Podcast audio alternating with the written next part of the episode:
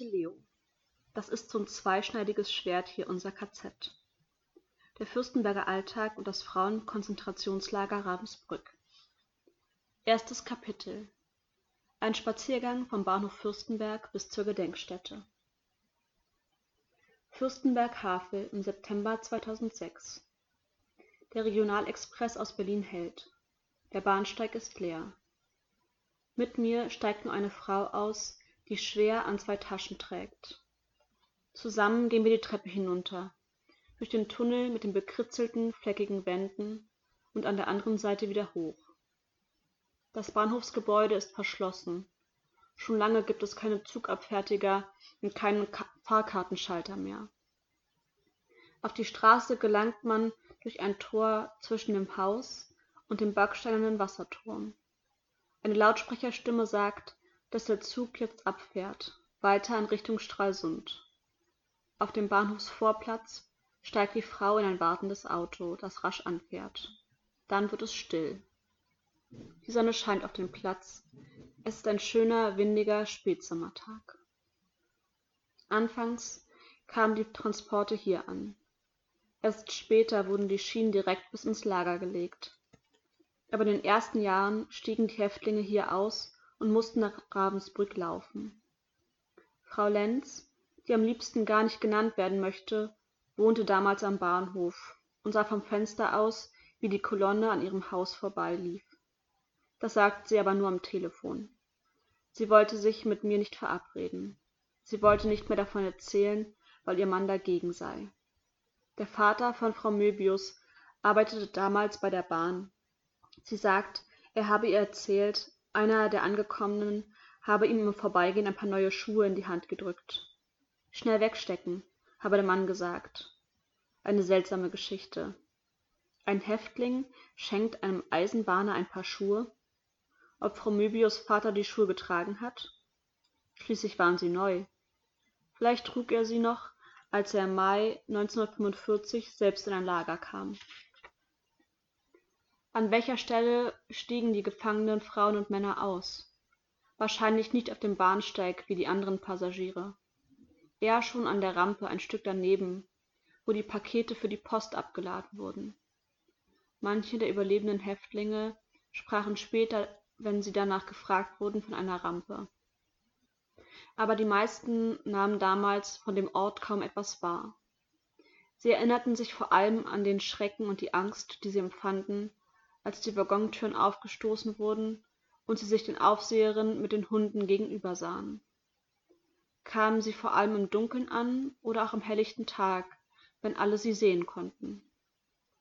Die meisten anwohner sagen dass die neu angekommenen häftlinge nicht durch das zentrum des ortes liefen sondern den kürzeren weniger belebten weg zum lager gleich am bahnhof links die luisenstraße entlang bis zum tunnel nahmen. Dort seien sie dann nach rechts abgebogen und hätten die F 96 überquert. Ich aber gehe die Bahnhofsstraße entlang, vorbei an dem touristischen Informationskiosk, der mit dem Plakat Wasserstadt Fürstenberg wirbt. Gleich daneben befindet sich auf einer kleinen Anhöhe das sowjetische Ehrenmal. Steinerne Stufen führen hinauf bis zu einer niedrigen schmiedeeisernen Umzäunung, gesäumt von Laternen, deren Glas zerschlagen und deren Glühbirnen entfernt wurden. In den Boden sind vier Reihen von blanken, rötlichen Granitplatten eingelassen. Die Aufschriften sind vom Zaun aus nicht zu lesen.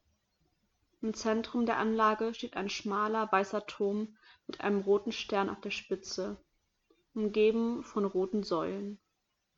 Ewiger Ruhm den Helden der Sowjetarmee.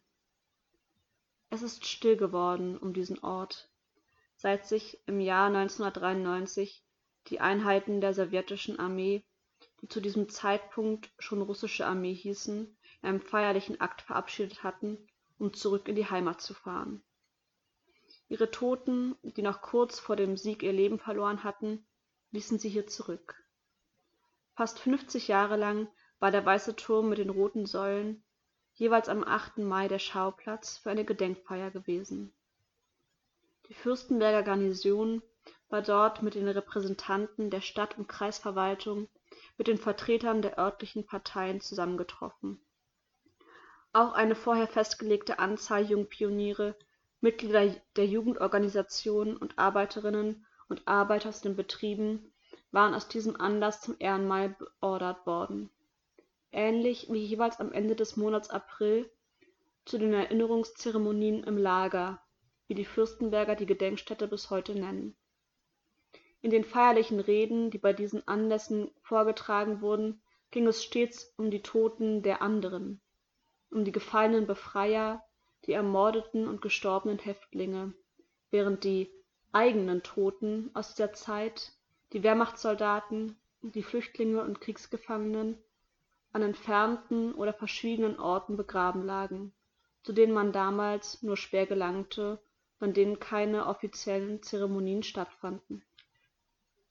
Das Haus direkt gegenüber dem Ehrenmal in der Bahnhofsstraße Nummer 4 mit seinem Turm und den emporstrebenden backsteinernen Verzierungen an der wuchtigen Fassade mutet an wie eine Mischung aus Burg und Kirche. Über der Toreinfahrt steht noch immer der große Schriftzug W. Lewald. Lewald war der größte Fuhrunternehmer in Fürstenberg. Mit seinem Wagen fuhr er in den ersten Jahren die Leichen der gestorbenen Häftlinge vom Konzentrationslager bis zum Fürstenberger Krematorium.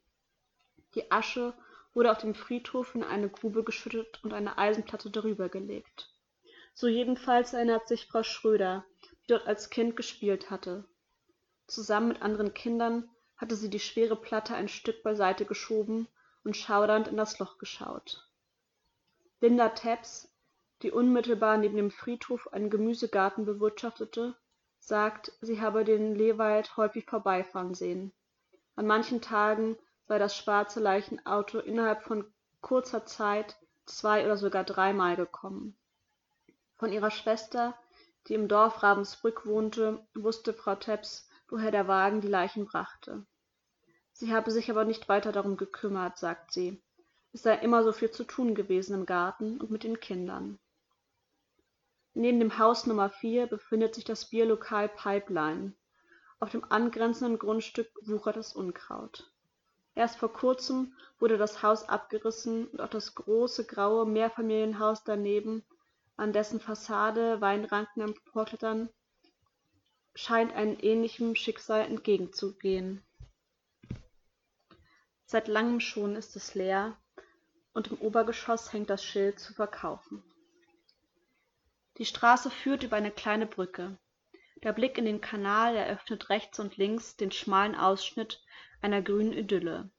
Herabhängende Zweige von Bäumen und Büschen, kleine und große Boote, die an Stegen festgebunden sind. Für einen Moment übertönt der Wasserfall alle anderen Geräusche.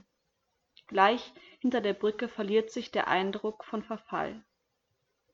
Die solide ockerfarben das solide ockerfarbene Gebäude der alten Post wurde erst vor einigen Jahren renoviert und zu einem Wohnhaus umgebaut. In Fürstenberg gibt es kein Postamt mehr. Wer Briefmarken benötigt oder ein Paket aufgeben will, muss in den Quelle-Shop auf der Brandenburger Straße gehen, an dem das gelb-blau-rote Postzeichen hängt. Im Sommer 1945 diente der Keller des Hauses als NKWD-Gefängnis so jedenfalls erzählt es Frau Marten. Die Fürstenberger Männer, die den Befehl bekamen, sich mit einer Decke und Marschgepäck auf dem Marktplatz vor der Kommandantur einzufinden, blieben dort eingesperrt, ehe sie sich auf den langen Fußmarsch Richtung Osten begeben mussten, in die Arbeitslager jenseits des Urals, von wo nur wenige zurückkehrten. Die Leute sprechen hier vom Hungermarsch oder vom Todesmarsch. Und während eine magere Katze ihren Rücken am Gitter des Kellerfensters reibt, frage ich mich, ob dies eine bewusste Anlehnung an, Todes-, an den Todesmarsch der KZ-Häftlinge, von dem die wenigsten Fürstenberger damals etwas bemerkt haben, weil sie zu diesem Zeitpunkt schon auf der Flucht vor der Roten Armee waren. Ob ihre Ehefrauen, ihre Schwestern, Mütter oder Töchter damals vor den vergitterten Kellerfenstern des Postamts gehockt haben? Ob sie ihren Männern oder Vätern noch etwas zusteckten mit einigen Worten des und einige Worte des Abschieds wechseln konnten? Frau Marten sagt, sie habe immer, wenn sie dort vorbeiginge, Angst gehabt, dass jemand etwas rufen würde. Fürstenberg ist ein von Seen und Kanälen umschlossener und durchflossener Ort. An der Brandenburger Straße gab es früher sogar ein Elektrizitätswerk, an dessen Grundmauern noch immer die, die Reihen von Porzellanisolatoren befestigt sind, über die früher die Drähte gespannt waren. In dem kleinen, staubbedeckten in dem kleinen Staubecken brodelt das Wasser, ehe es herabstürzt und unter der Brücke verschwindet. Der Vater von Herrn Linke hat zu Beginn des 20. Jahrhunderts dieses erste Elektrizitätswerk der Stadt gebaut und geleitet. Max Linke, der ebenfalls Elektroingenieur wurde und später für, eine große Stromgesellschaft in der Region arbeitete, zeigt mir während meines Besuchs stolz die mehrbändige Chronik seiner Familie. Dann blättere ich noch in einem Fotoalbum, das er eigentlich gar nicht hatte zeigen wollen, und sah, und sah, dass einige Aufnahmen seines Hauses halb herausgerissen waren. Das habe er 1945 getan, sagt er verlegen. Niemand hätte sehen sollen, dass aus dem Fenster die Hakenkreuzfahne hängt. Neben dem ehemaligen Elektrizitätswerk, in dem heute ein Seniorenclub der AWO zu Spiel- und Tanznachmittagen einlädt, liegt der Laden des Bäckers Martin, der als einziger weit und breit noch immer die kleinen, festen, duftenden Ostschrippen bäckt schräg gegenüber auf der anderen Seite der Brandenburger Straße, fast an der Ecke Friedrich-Wilhelm-Straße, verkauft eine Vietnamesin Jeans und andere Textilien. Früher war dort das Café Schröder, eines der ersten Cafés am Platz, in dem sich die SS-Leute gern trafen, die, auf, die aus dem KZ und die aus der Polizeischule in Drögen. Am Wochenende sei bei Schröders immer Tanz gewesen, erinnert sich der ehemalige Feinkosthändler Starke. Elfriede Himmel, die damals noch ein junges Mädchen war, stahl sich mit ihrer Schwester manchmal vom elterlichen Hof, um sich ein bisschen zu amüsieren.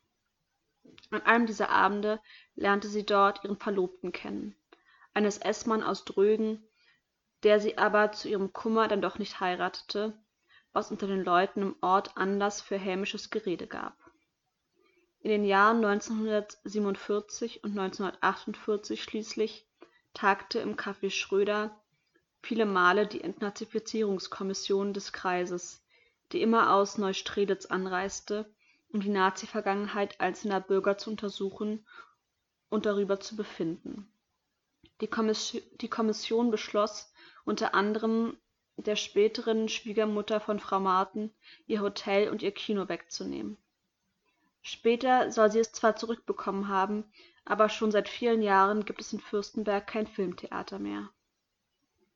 Ich gehe die Brandenburger Straße in Richtung Schloss weiter.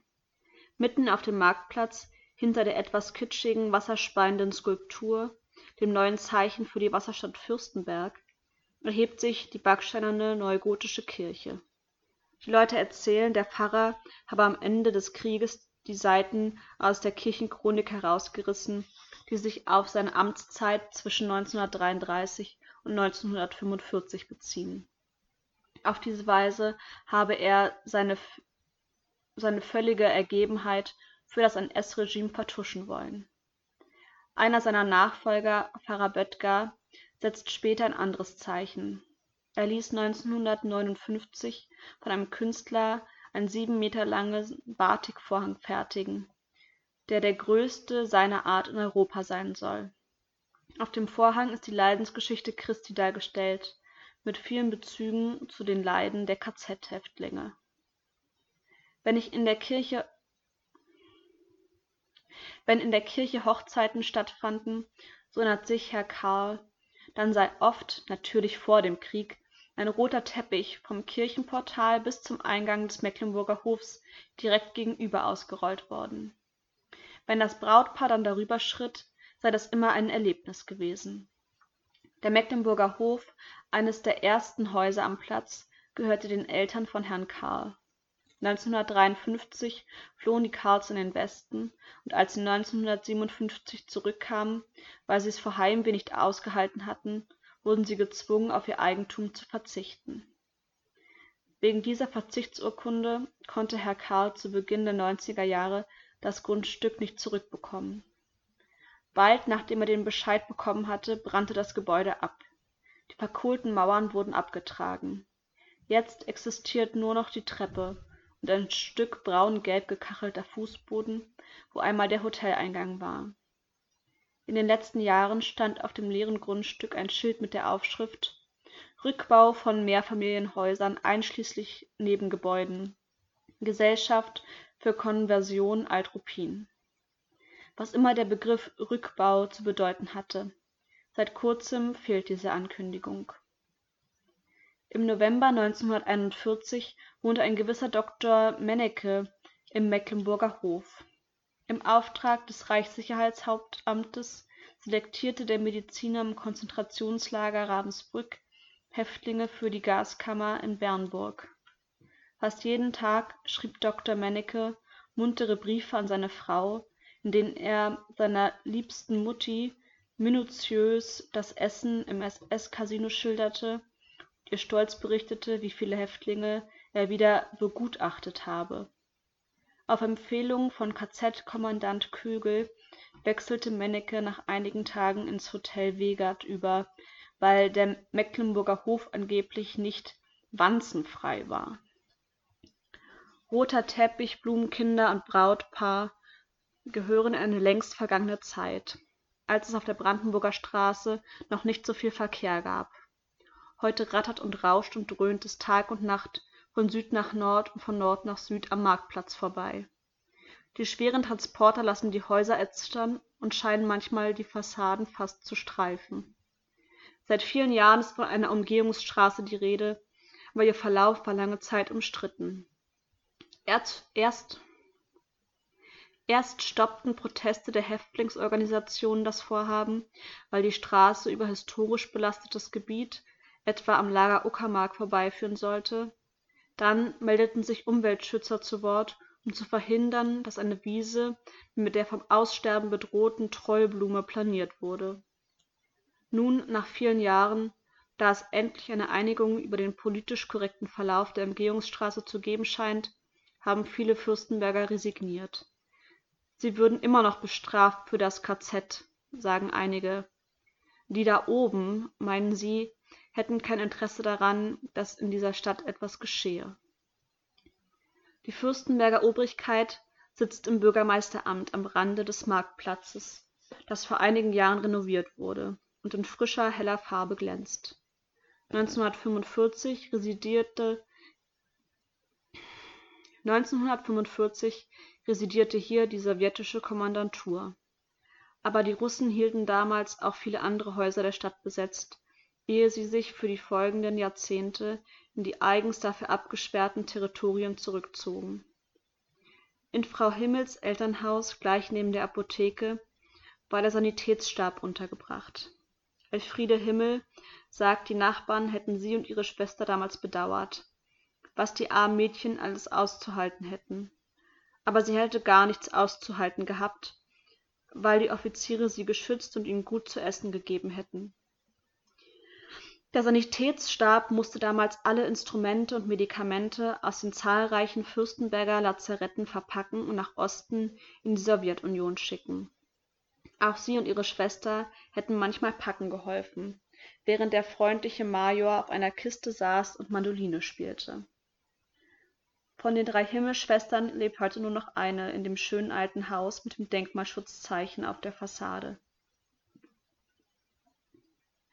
Man sieht die alte dame selten auf der straße. Sie sei ein bisschen wunderlich sagen die leute. Als ich an ihrem haus vorbeigehe sind die gardinen von vor ihrem fenster wie gewöhnlich zugezogen. Nur einmal hat sie mir die tür geöffnet und mich hereingelassen. Als ich es später noch einige male versuche hat sie auf mein klingeln und klopfen nie wieder reagiert. Etwas höher auf der brandenburger straße die an dieser stelle einen knick macht liegt die alte burg mit ihren hohen dicken feldsteinmauern. Im mittelalter sollen hier die raubritter gehaust haben. Später zog ein burg und amtshauptmann ein. Seit 1819 ist die Stadtschule dort untergebracht, die in den Erinnerungen der meisten Fürstenberger eine Rolle spielt. Der Vater von Frau Wiese war hier Lehrer, der Vater von Frau Tepps Schuldiener. Frau Hoff, die mit ihren Eltern und ihren Schwestern im Februar 1945 aus Rummelsburg in Hinterpommern flüchten musste, geriet Anfang März in Fürstenberg zunächst in ein Massenquartier in der Burgschule, wie die Leute sagten. In der Ecke eines Klassenraumes drängten sie sich auf einem Strohlager zusammen. Bald nach ihrer Ankunft habe sie früh etwas um, etwa um sechs ein seltsames Geklapper unten auf der Straße gehört. Als sie aus dem Fenster schaute, seien im Dämmerlicht eine Kolonie von Häftlingen vorbeigelaufen. Rechts und links von Schäferhunden bewacht. Das Klappern sei von den Holzpantinen gekommen, und anfangs habe sie gar nicht gesehen, dass es sich bei den Gefangenen um Frauen handelte. Außer der Schule befindet sich heute in der Burg noch eine Heimatstube, die in den 90er Jahren in den Rang eines Museums erhoben wurde. Das bunte Durcheinander von Bierseideln, Jagdgewehren, Vereinsfahnen, Ritterrüstungen und in der Umgebung ausgegrabenen Faustkeilen und Tonscherben vermitteln aber kaum einen Überblick über die Geschichte Fürstenbergs.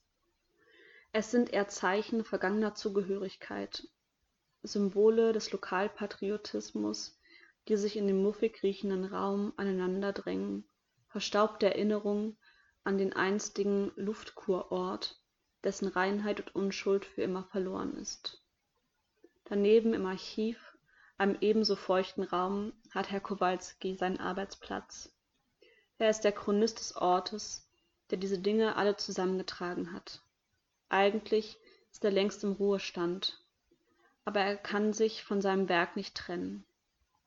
Herr Kowalski ist außerdem der Vorsitzende des nach der Wende wieder gegründeten Heimatvereins Zusammen mit Herrn Bock gibt er jedes Jahr den Heimatkalender heraus, der vor einiger Zeit öffentlich ins Gerede gekommen ist, nicht nur wegen der allzu heftigen Germanentümelei mit Runenzeichen und altgermanischen Monatsnamen. Vor allem erregte ein Text Anstoß, in dem ein Mitglied des Vereins gefordert hatte, das ehemalige KZ-Gelände solle saniert und wieder der Natur angepasst werden damit löste er eine heftige Auseinandersetzung aus. Einige Vereinsmitglieder verlangten den Ausschluss des Betreffenden aus dem Verein und zogen sich empört zurück, als sie damit nicht durchkamen. Der vorsichtige Herr Kowalski bedauerte, bedauerte das sehr. Der Text sei aber missverstanden worden, sagte er. Eine Kommission habe das untersucht. Der Schreiber habe sich gar nicht auf die Gedenkstätte bezogen, sondern auf das Gelände ringsherum, auf den Kohlebunker und das Öllager. Jedenfalls habe die Kommission das festgestellt. Wenn eine Sache nicht eindeutig sei, dürfe man so einfach niemanden ausschließen. Sie seien schließlich ein demokratischer Verein, in den jeder eintreten könne, egal ob er Kommunist oder Jude, ein Zigeuner oder Jugoslawe sei. Das spiele keine Rolle. Hinter der Burg ändert ändert die Brandenburger Straße ihren Namen. Sie heißt nun Unter den Linden. Hundert Meter weiter steht ein altes Zollhaus, dessen Fenster heute zugenagelt sind. Das Haus markiert die einstige Landesgrenze zwischen Mecklenburg-Strelitz und Brandenburg-Preußen. Das dahinter beginnende Dorf Ravensbrück gehörte bis 1952 zur Verwaltung von Brandenburg. Noch heute ver verweisen noch heute verweisen manche Fürstenberger auf diese administrative Trennung, um zu erklären, dass die Stadt und das Konzentrationslager nichts miteinander zu tun gehabt hätten. 1952 wurde Ravensbrück ein Ortsteil von Fürstenberg. Beide zusammen gehören seit 1992 zum Land Brandenburg. Herr Bock vom Heimatverein, der sich der Volksabstimmung Anfang der 90er Jahre für die Mecklenburger Option stark gemacht hatte, empfindet diese Entscheidung als eine Niederlage. In Fürstenberg würden eben zu viele Zugezogene leben, sagt er, denen sei die Tradition leider ziemlich egal. Auf alten Karten ist zu sehen, dass die eigentliche Landesgrenze nicht direkt am Zollhaus, sondern erst ein Stück dahinter am Stadtpark und dem Yachthafen verlief. Die gepflegte Grünanlage mit ihren geometrisch geschnittenen Büschen und dem restaurierten Konzertpavillon kommt in den Erzählungen vieler Fürstenberger vor. Hier fanden Kurkonzerte und Vereinsfeste statt. Vom Stadtpark aus blickt man über den Schwedsee direkt auf die hohe Außenmauer des Lagers. Von der Skulptur der Tragenden des Bildhauers Will Lammert, die am Seeufer steht, ist nur der backsteinerne Sockel zu sehen. Auch das Krematorium daneben mit seinem hohen Schornstein ist von den Bäumen fast verdeckt. Neben mir rennt ein kleiner, kräftiger Junge rasch auf das Seeufer zu. Eine Frau läuft hinterher und hält ihn fest. Der Junge senkt trotzig den Kopf, während seine Mutter auf ihn einredet. Das Wasser des Sees glänzt im Licht der Nachmittagssonne. Ein Paddelboot ist schemenhaft zu erkennen, während es langsam auf die Boje zugleitet, die das Ufer rings um die Gedenkstätte markiert.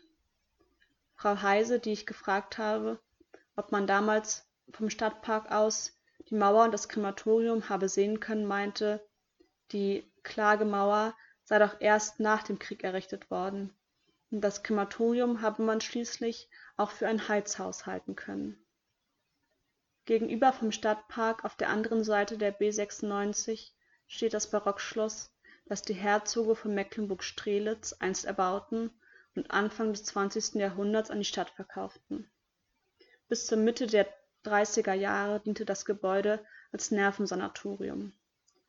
Der damalige Direktor Dr. von Gebsattel musste die Einrichtung schließen, als viele seiner jüdischen Patienten ausblieben. Während des Krieges wurde das Schloss als Lazarett genutzt. Seit den 1950er Jahren lebten hier alte und pflegebedürftige Menschen. Aber vor kurzem hat die Stadt das Grundstück verkauft. Ein Investor erwarb das riesige, renovierungsbedürftige Bauwerk und will daraus ein Hotel machen, wie auf einer großen Tafel zu lesen ist. Die Patienten mussten umziehen. Frau Bornim, die Freundin von Frau Möbius, lag dort seit vielen Jahren im Bett. Frau Bornim war während des Krieges im KZ dienstverpflichtet und kümmerte sich um die Versorgung der SS-Leute mit Lebensmitteln. Als Zivilangestellte, sagt Frau Möbius, und sie sagt auch, dass ihre Freundin darüber nicht sprechen möchte. Es rege sie zu sehr auf. Sie habe mit den Häftlingen wirklich nichts zu tun gehabt. Die Baracke, in der sie gearbeitet habe, sei weit entfernt vom eigentlichen Lager gewesen. Bibelforscherinnen hätten dort sauber gemacht, denen habe sie manchmal etwas zu essen hingelegt. Im Haus unter den Linden Nummer 7 hat bis zu seinem Tod im vergangenen Jahr Herr Knopf gewohnt. Auch er hat damals im KZ gearbeitet als Lehrling bei der Prenzlauer Baufirma Jahn, die die Webereihalle errichtete. Weil er den Häftlingen Lebensmittel brachte und auch Briefe für sie hinausschmuggelte, wurde der 17-Jährige schließlich dort selbst eingesperrt. In den letzten Jahren seines Lebens saß der kleine Herr Knopf meist hinter der zugezogenen Gardine seines Fensters und trank. Wohnung zu vermieten steht jetzt auf einem Schild an diesem Fenster. Ich frage eine junge Frau, die gerade die Haustür aufschließt, ob sie den alten Herrn gekannt hatte. Sie zuckte mit den Schultern. Den Namen habe sie noch nie gehört. Sie wohne auch erst seit ein paar Monaten hier. Direkt an der Ecke zwischen der B 96 und dem Abzweig zum ehemaligen Dorf Ravensbrück liegt der kleine Ravensbrücker Friedhof. Das Haus gegenüber war einmal die Dorfkirche, aber das kann nur noch erkennen, wer Bescheid weiß. Die Kirche wurde Anfang der 70er Jahre an einen Privatmann verkauft und zu einer Autowaschanlage umgebaut. Vorher waren Versuche der Fürstenberger Kirchengemeinde gescheitert, die Kirche zu einem Ort der Besinnung und Einkehr für Besucher der KZ-Gedenkstätte zu gestalten. Die Mecklenburgische Synode hatte bereits den Schluss gefasst und der Lutherische Weltbund versprach Geld für die Renovierung zu geben. Aber dann legte der DDR-Staat ein Veto ein Vermutlich fürchteten die Funktionäre um ihr Gedenkmonopol. Ich biege vor dem Friedhof in die Dorfstraße ein. Hier treffe ich auf den Weg, den die Häftlingskolonnen gingen, wenn sie vom Bahnhof kommend die Fernstraße überquerten. Aber das war nur bis 1941 so. Dann wurde an der Eisenbahnlinie nach Lüchen der Haltepunkt Ravensbrück gebaut und die Häftlinge stiegen dort aus. In der Dorfstraße lässt schon nach wenigen Metern der Lärm der Autos deutlich nach. Gleich rechts die Nummer 3 ist das Haus des Tischlermeisters Kemper. Der leerstehende Laden im Erdgeschoss war früher sein Sarggeschäft.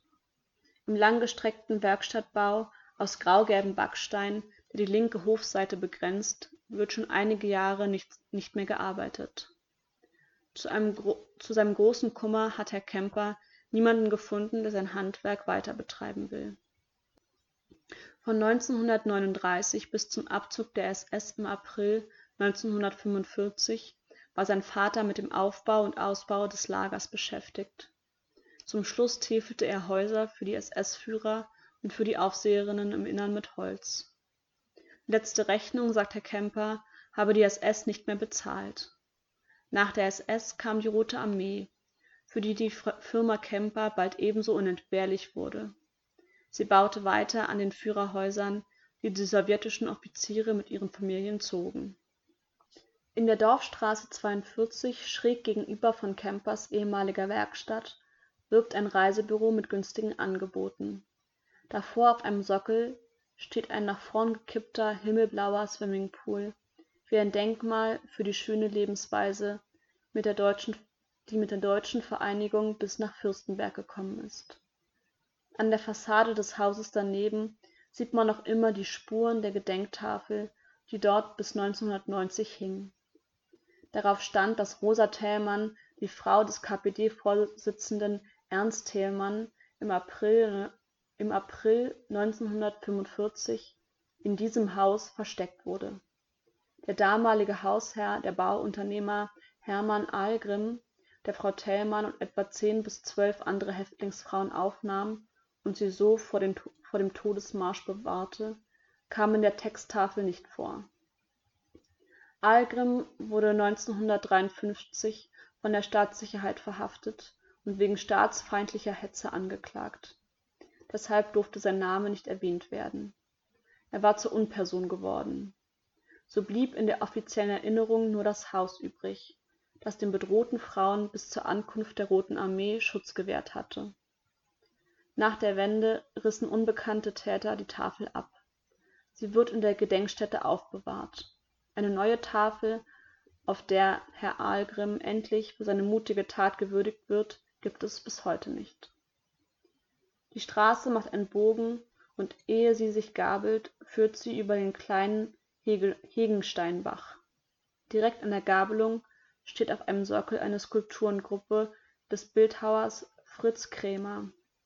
Mehrere Frauen, die eine kranke, schwache Kameradin tragen. Eine von ihnen hält ihre Hand auf dem Kopf eines Kindes. Zwei traurige Blumenkübel aus Beton mit halb vertrockneten Geranien stehen an der Ecke des Sockels. An dieser Stelle befand sich vermutlich bis 1945 der Schlagbaum. Hier begann der riesige Komplex des Konzentrationslagers Ravensbrück, der weit mehr umfasste als das Häftlingslager. In dem äußeren Gürtel befanden sich Wirtschaftsgebäude, Verwaltungsbaracken, Lagerschuppen und Unterkünfte für Wachmannschaften.